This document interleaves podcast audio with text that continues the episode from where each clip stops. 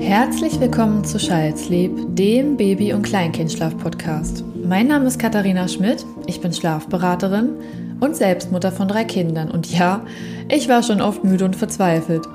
Deshalb ist es meine Mission, euch das Thema Schlaf näher zu bringen, damit ihr so viel Grundwissen wie möglich erhalten könnt. Denn Wissen ist Macht. Und je mehr ihr wisst, desto entspannter könnt ihr in eurer Elternschaft sein. Also macht es euch gemütlich. Ich freue mich so sehr, dass ihr dabei seid. Viel Spaß! Herzlich willkommen zu einer weiteren Folge bei mir, Child Sleep im Podcast. Ich freue mich sehr, dass ihr wieder mit dabei seid.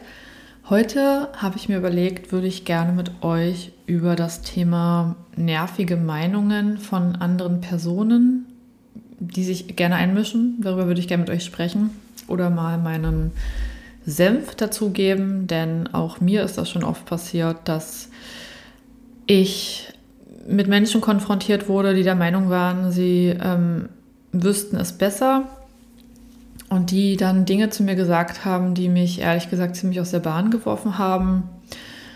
Das war das war jetzt nicht nur innerhalb der Familie so, sondern tatsächlich auch im Freundeskreis, also Freundes- und Bekanntenkreis. Aber natürlich passiert das auch mit Hebammen und Ärzten. Und ich finde es immer sehr schwierig, dann den eigenen Standpunkt aufrechtzuerhalten, weil es trifft einen doch ein Stückchen, also ein Stück weit. Auch wenn man es nicht möchte, aber es macht was mit einem.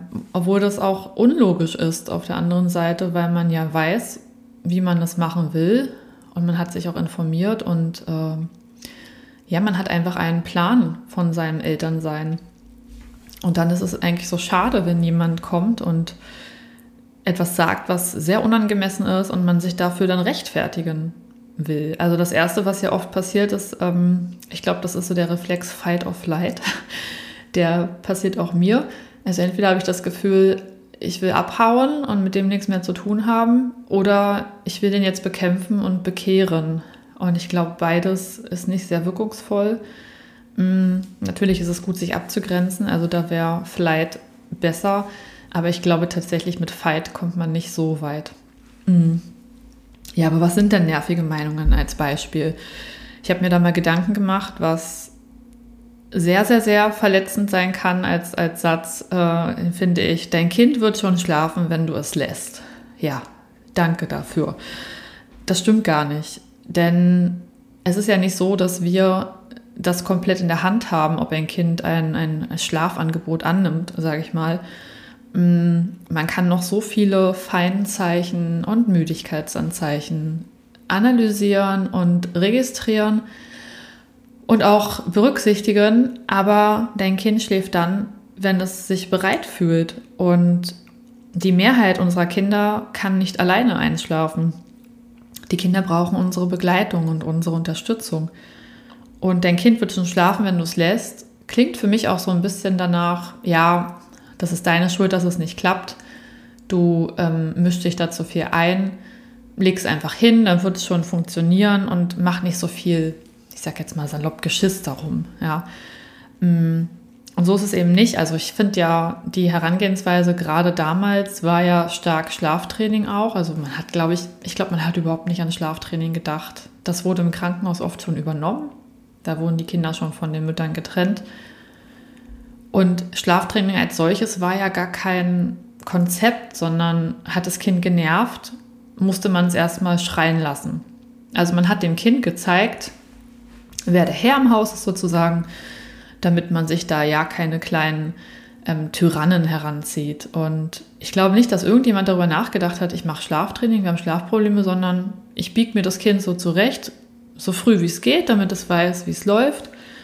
Und wenn das Kind müde war, hat es einfach geschlafen. Ich habe es hingelegt, dann war gut. Und da hat man nicht den ganzen Tag drauf geachtet. Und vielleicht ist der Satz, dein Kind wird schon schlafen, wenn du es lässt, auch nicht ja böse gemeint oder intendiert, sondern die wissen es oft nicht besser, die Menschen. Also die sind der Meinung, dass es ja früher auch geklappt hat. Und dann sehen sie unsere Generation, die sich so sehr bemüht und auch einen abmüht und denken sich, ja, die sind ja selber schuld, die machen viel zu viel. Die sollen doch ihre Kinder einfach hinlegen, dann klappt das schon. Mm, trotzdem bin ich der Meinung, dass man heute sich, dadurch, dass man sich viel mehr damit beschäftigt, auch viel mehr weiß und versteht und auch vor viel mehr Herausforderungen steht als damals. Denn damals hat man ja einfach nur alles unterdrückt. Ich, wenn ich damals, ähm, wenn ich von damals rede, meine ich ähm, insbesondere die letzten Generationen vor uns, also die zwischen der Nachkrieg, also die Nachkriegsgeneration und ähm, ja, die, die Jahrzehnte danach. Also ich bin in den 80ern geboren und ähm, ich wurde definitiv schlaftrainiert. Und wenn man meine Mutter fragt, ob ich durchgeschlafen habe, heißt die Antwort total gut. Meine, meine Schwester hat auch total gut geschlafen und ähm, ich würde ihr nicht mal unterstellen wollen, dass sie das gemacht. Also ich glaube nicht, dass sie uns bewusst Schlaf trainiert hat. Ich glaube, das wurde im Krankenhaus, wie gesagt, gemacht, weil da gab es auch eine längere Trennung nach der Geburt leider. Ich denke einfach, da wurden die Probleme entsprechend bearbeitet. Insofern ähm, glaube ich, dass sie alle das Mindset haben aus der Zeit. Ähm, man muss die Kinder doch einfach nur schlafen lassen, dann klappt das schon. Und oft ist damit auch gemeint, halt die Kinder einfach lange wach und leg sie dann hin, damit sie müde genug sind. Und das ist eben auch nicht richtig. Also ähm, dein Kind wird schon schlafen, wenn du es lässt, ist oft auch der gleiche Satz wie halt einfach eine Weile wach, bis es müde genug ist. Und das kann, das ist nicht richtig, weil irgendwann ist dein Kind übermüdet. Und dann wird es sicherlich nicht ruhiger und zufriedener schlafen. Außerdem gibt es noch diesen übergriffigen Ratschlag, ja, wenn du deinem Kind immer hilfst oder wenn du immer dabei bleibst, dann wird es das nie alleine können. Äh, es muss doch alleine schlafen lernen. Es muss es doch lernen. Nein, ein Dreck muss es. Also es soll erstmal in Ruhe lernen, wie man sitzt oder krabbelt oder steht und läuft und dann ähm, sich ordentlich, also wie es dann eben verbal mit uns in Kontakt treten kann, wie es sprechen kann, essen kann. Dafür hat es doch auch die Zeit. Wieso bekommt es denn nicht die Zeit, auch schlafen, in Anführungszeichen, zu lernen? Ich finde auch mal schlafen lernen ist so ein blöder Begriff, aber man kann die meisten damit abholen. Für mich ist es ja eher eine Schlafkompetenz entwickeln und nicht schlafen lernen. Aber alles, für alles geben wir den Kindern doch auch ihre Zeit. Natürlich sind wir stolz, wenn sie schon früher krabbeln oder ihr Köpfchen alleine halten können. Und jeder Fortschritt erfüllt uns mit Glück und Liebe, weil wir einfach so stolz sind. Aber wir geben unseren Kindern nicht die Möglichkeit, schlafkompetent zu werden. Ich glaube, schlafkompetent ist nochmal ein besseres Wort, als schlafen zu lernen.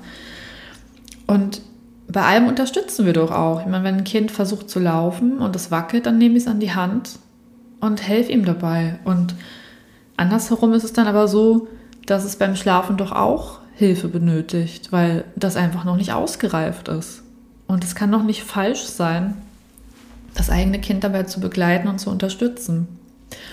Wenn du neue Dinge lernst, dann verbindest du doch mit dem Gelernten viel mehr Positivität, wenn du das nicht unter Druck machen musstest. Ähm, doofes Beispiel vielleicht, aber wir merken das auch gerade, was die Schule angeht. Also mh, mm, du musst ja mit deinem Kind, wenn es in die Schule kommt, auch lernen. Und das ist nicht immer konfliktfrei.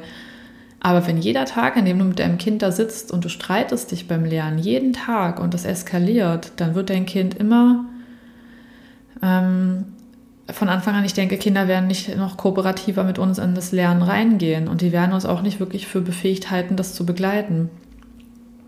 Und das ist übrigens auch wieder was, beim Lernen helfen wir doch auch, oder sollten wir doch, sollten wir zumindest. Aber das meine ich so, dass niemand kann in einer Entwicklung, wenn da so viele negative Sachen passieren, da so viele positive Sachen mit assoziieren. Und es ist nicht wunderschön, wenn man als kleiner Mensch auf die Welt kommt und man weiß, gerade wo Schlafen doch auch loslassen bedeutet, da war ich nie allein.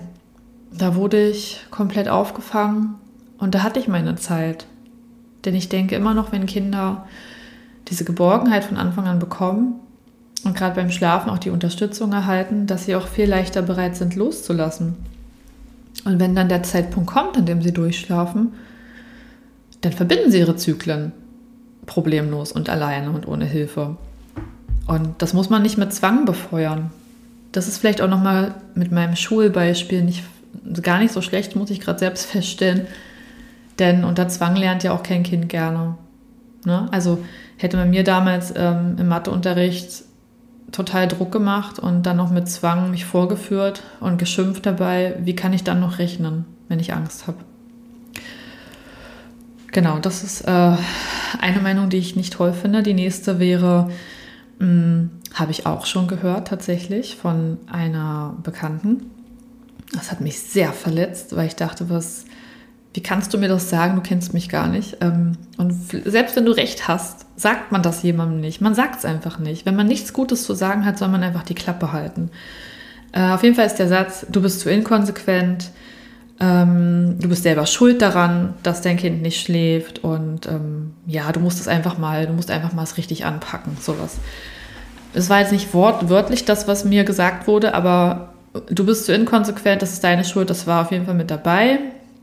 Und ähm, ich habe damals dann, weil ich mich so angegriffen fühlte, weil man ist ja auch, wenn man in diesem konstanten Schlafmangel ähm, sich aufhält oder lebt und äh, man merkt, man kommt auch nicht voran mit dem Kind.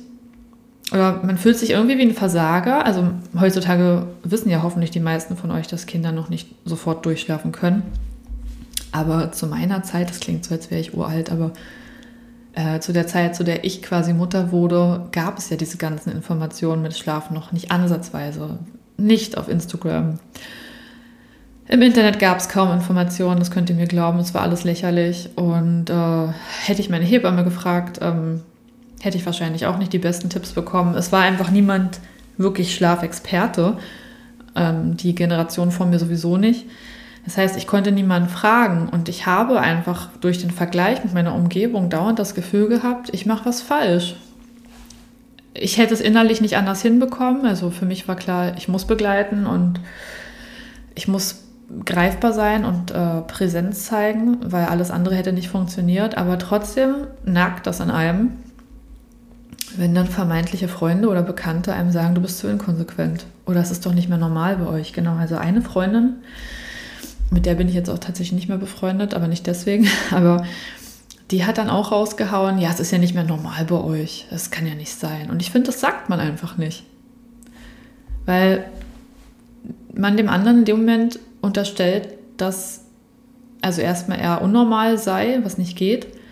Aber das, das, ich finde, das kann auch echt nachhaltig eine Freundschaft ähm, beeinflussen und prägen und auch kaputt machen. Also ich bin zum Beispiel jemand, ich vergesse nicht, nichts eigentlich. Also ich merke mir leider alles und ich weiß das bis heute eben noch. Ich, ich würde niemals zu jemandem ungefragt irgendwas an dieser Art sagen und niemals jemandem damit irgendwas Böses wollen oder ihn angreifen. Also wenn jemand mir sagt, das Kind schläft nicht gut, dann und derjenige sucht Tipps, dann gebe ich da welche oder ich versuche äh, zu verstehen, was los ist. Mittlerweile kann ich das ja sowieso recht schnell analysieren, aber ich würde doch niemals, wenn jemand mir seine, sein, sein Leid klagt oder jemand sich äh, mir anvertraut, dann am Ende sagen, du bist zu inkonsequent, das ist deine Schuld. Also wenn inkonsequent bedeutet, ich habe meinem Kind so viel Liebe gegeben und ich war für mein Kind greifbar, dann bin ich gerne inkonsequent. Weil dann müsste ich ja konsequenterweise alles entziehen. Und da, das ist es auch. Und jetzt im Rückblick, ähm, diese Bekannte, die mir das gesagt hatte, tatsächlich, das ist so witzig, die, von der weiß ich, dass sie Schlaftraining gemacht hat.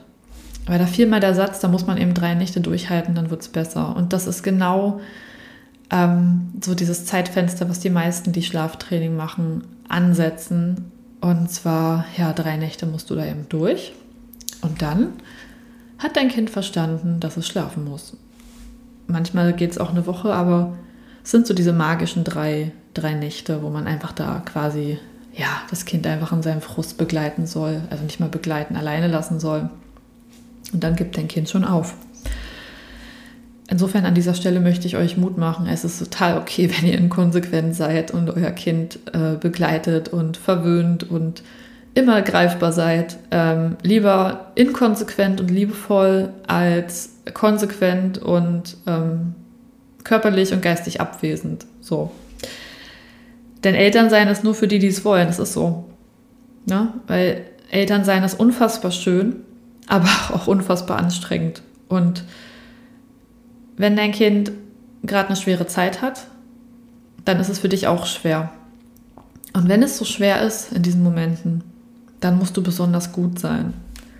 Also auch wieder gut, in Anführungszeichen. Niemand ist perfekt, niemand kann jeden Tag gut sein.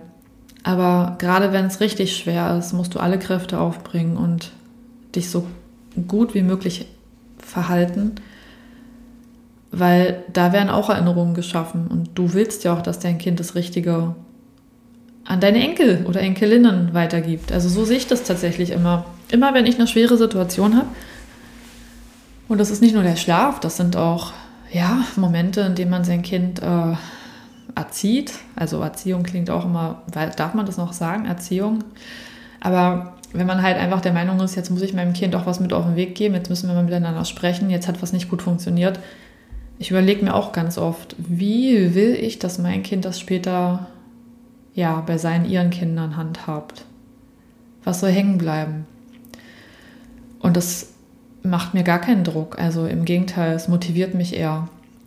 Es motiviert mich, die beste Version von mir zu sein, auch wenn ich manchmal keinen Bock mehr habe. Und ja, jetzt, jetzt habe ich mich wieder verhaspelt. Ich will noch einen anderen Satz sagen. Ähm, den habe ich auch schon mal gehört, den finde ich auch sehr übergriffig. Das ist jetzt vielleicht kein Ratschlag, das ist einfach nur so, ähm, ja, ich will nicht so salopp, jetzt zu salopp will ich nicht reden, aber es ist etwas, was das Gehirn produziert, was niemand braucht. Aber der Satz lautet, wenn man Kinder hat, ist die Beziehung vorbei und ihr werdet nie wieder so glücklich sein wie früher. Oder ein Kind krönt keine Beziehung. Das ist auch sehr übergriffig, habe ich auch schon gehört. Ähm, ich sag mal so, wenn man ein Kind bekommt, ja, das ist eine echt, das ist eine Herausforderung für die Beziehung, weil da geht es dann nicht mehr nur um die Partnerschaft, vor allem weil ja oft auch, ich sag mal, die, die Mutter in der Elternrolle ähm, sehr fokussiert ist, während der Vater vielleicht sich manchmal auch zurück oder der andere, das andere Elternteil, es kann ja an der Stelle auch eine Frau sein oder ein Mann, ähm, sich sehr zurückgesetzt fühlen kann, ja, das ist oft so, aber so wurde es eben auch von der Natur designt, damit wir uns um die Nachkommen gut kümmern. Und ich kann das schon verstehen, dass einer den anderen wieder gerne mehr bei sich hätte und dass die Beziehung eben auch unter dieser Paarzeit, die fehlt, leiden kann. Aber das ist ja auch nur eine Phase jetzt im Leben. Man hat nicht ewig ein Baby, man hat nicht ewig ein Kleinkind und man hat auch nicht ewig ein Vorschul- oder Schulkind, das komplett auf einen angewiesen ist es ist einfach wichtig, dass man sich natürlich auch selbst wieder findet, sofern die Bereitschaft gegeben ist. Ich denke aber, wenn eine Partnerschaft scheitert an Kinder bekommen, das ist jetzt vielleicht auch eine sehr vage Behauptung von mir, aber mm, ich denke nicht, dass es dann nur wegen den Kindern scheitert, sondern an grundsätzlich unterschiedlichen Ansichten, vielleicht in der Lebensführung und in der Aufgabenverteilung. Und Kinder triggern das. Also die verstärken vorhandene Probleme. Vielleicht auch Probleme, auf die man vorher noch gar nicht so geguckt hat. Also Kinder verstärken Probleme auf jeden Fall. Aber ich denke, wenn man dann daran scheitert, dann sind es ähm, nicht die Kinder unbedingt, sondern einfach so diese Unvereinbarkeit ähm, dessen, was, was einen ausmacht. Und das muss vorher dann auch schon da gewesen sein. Und ja, Kinder krönen die Beziehung nicht unbedingt auf eine andere Art und Weise.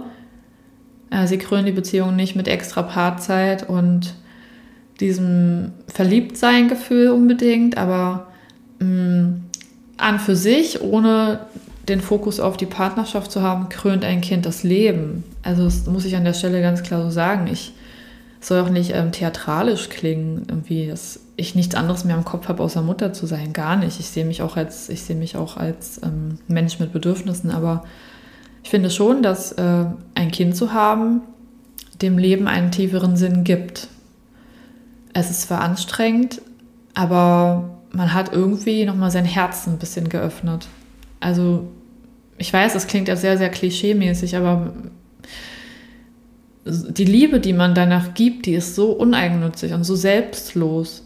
Ich glaube nicht, dass ich jemals einen, einen äh, einen, meine Partner, ich hoffe, mein Mann hört die Folge nicht, also den liebe ich auch, aber ich glaube nicht, dass, dass die, das ist eine andere Liebe. Also die Liebe zum Partner ist eine andere als die zum Kind. Das ist zumindest bei mir so.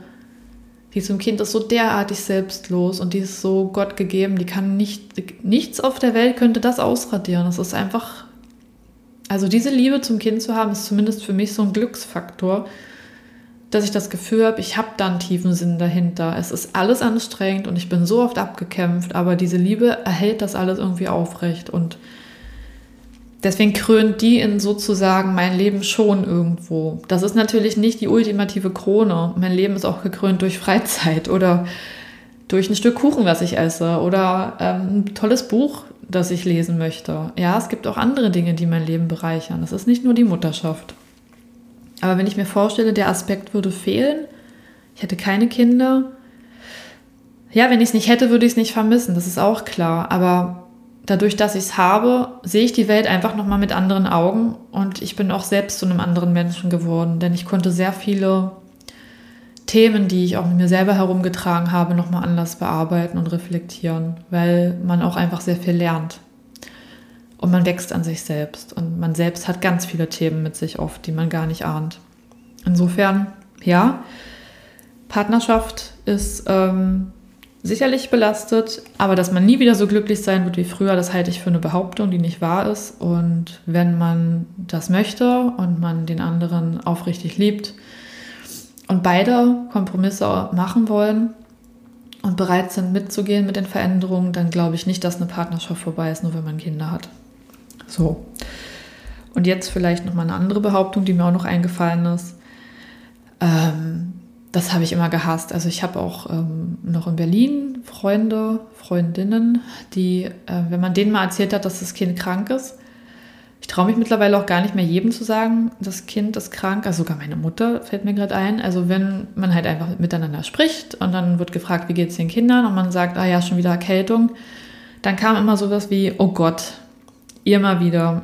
Ähm, ist aber auch nicht normal, oder, dass die Kinder so oft krank sind. Ich dachte so, was?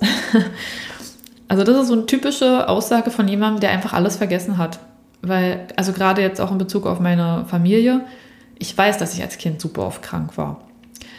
Ich erinnere mich da noch dran. Und äh, ich glaube, nur wenige Kinder sind selten krank. Also die meisten Kinder sind wahrscheinlich oft krank und das gehört einfach dazu. Das ist ja auch wohl für das Immunsystem ein wichtiger Schritt. Und das Leben steht ja auch nicht still. Also ich kann nicht davon ausgehen, dass ähm, ein Mensch immer gesund ist, ohne Infekte. Natürlich ist es ein Luxus, aber es ist halt nicht immer so.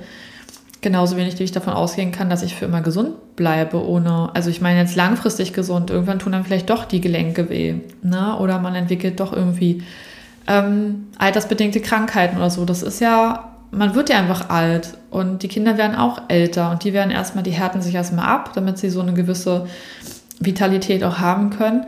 Aber davon auszugehen, dass man ein Kind hat, was nie krank sein darf, das ist ja irgendwie total unreal. Natürlich wird dein Kind krank sein und ich meine, ich will jetzt auch nichts Falsches sagen, aber es gibt so eine Infekthäufigkeit im Jahr, die ein Kind durchmachen muss. Und ich habe da jetzt die Zahlen nicht im Kopf, deswegen will ich euch nichts Falsches sagen, aber mh, mm, du hast im Monat so zwei Infekte auf jeden Fall, so ungefähr war es. Und wenn das Kind dann in die außerfamiliäre Betreuung kommt, dann wird das auf jeden Fall der Fall sein. Und ich finde es immer ganz furchtbar, wenn man niemandem sagen kann, wir waren wieder krank und dann kommt da, oh Gott, also bei euch ist es ja nicht normal.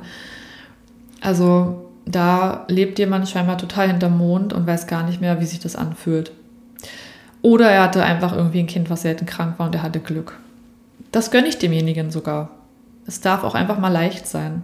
Aber dann so einen Spruch loszulassen, es geht halt überhaupt nicht. Ja.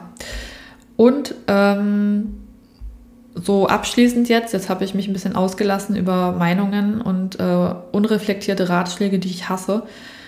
Ähm, abschließend vielleicht an dieser Stelle, du wirst immer Kritiker haben, die dir sagen wollen, was das Beste ist. Nicht nur für dich, sondern auch für deine Familie und dein Kind. Und egal was du machst, sobald du dich öffnest oder eine Meinung hast, gibt es einfach Gegenmeinungen.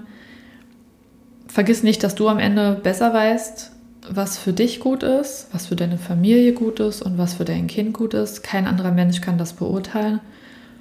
Und wenn du nicht Abstriche machen möchtest für dich selber, indem du eben auf diese Meinung Wert legst, dann blende die gleich aus. Und ich habe tatsächlich auch auf Instagram mal einen Beitrag gemacht ähm, mit so Kontern, leicht gemacht, glaube ich, was man kontern kann, wenn da blöde Sprüche kommen. Wie gesagt, du hast die Option zu kämpfen und jemandem das alles zurückzugeben, den Scheiß.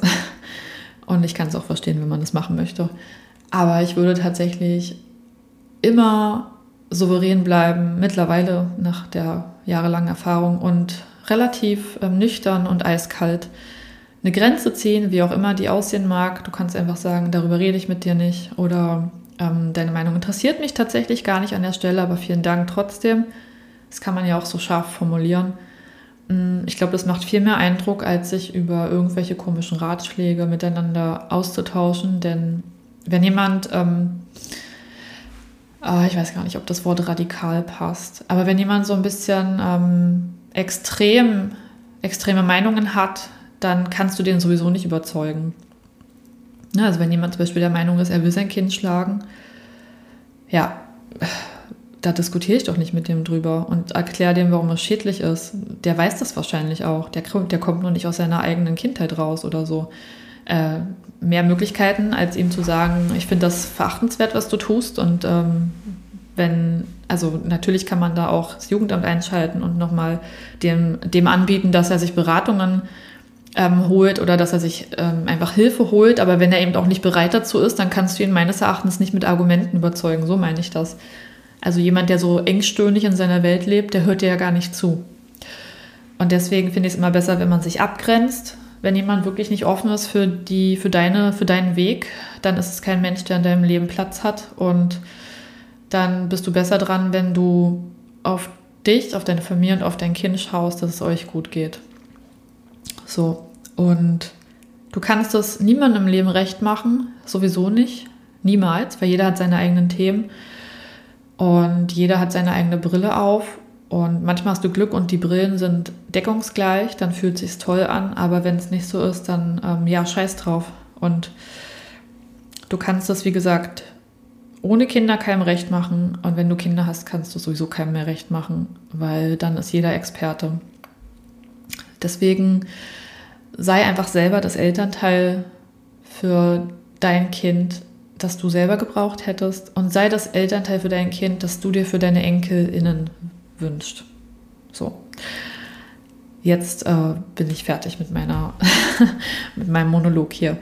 Ich hoffe, die Folge konnte dich ein bisschen abholen oder dir ähm, vielleicht ein bisschen Kraft geben, falls du auch gerade mit vielen Meinungen konfrontiert bist.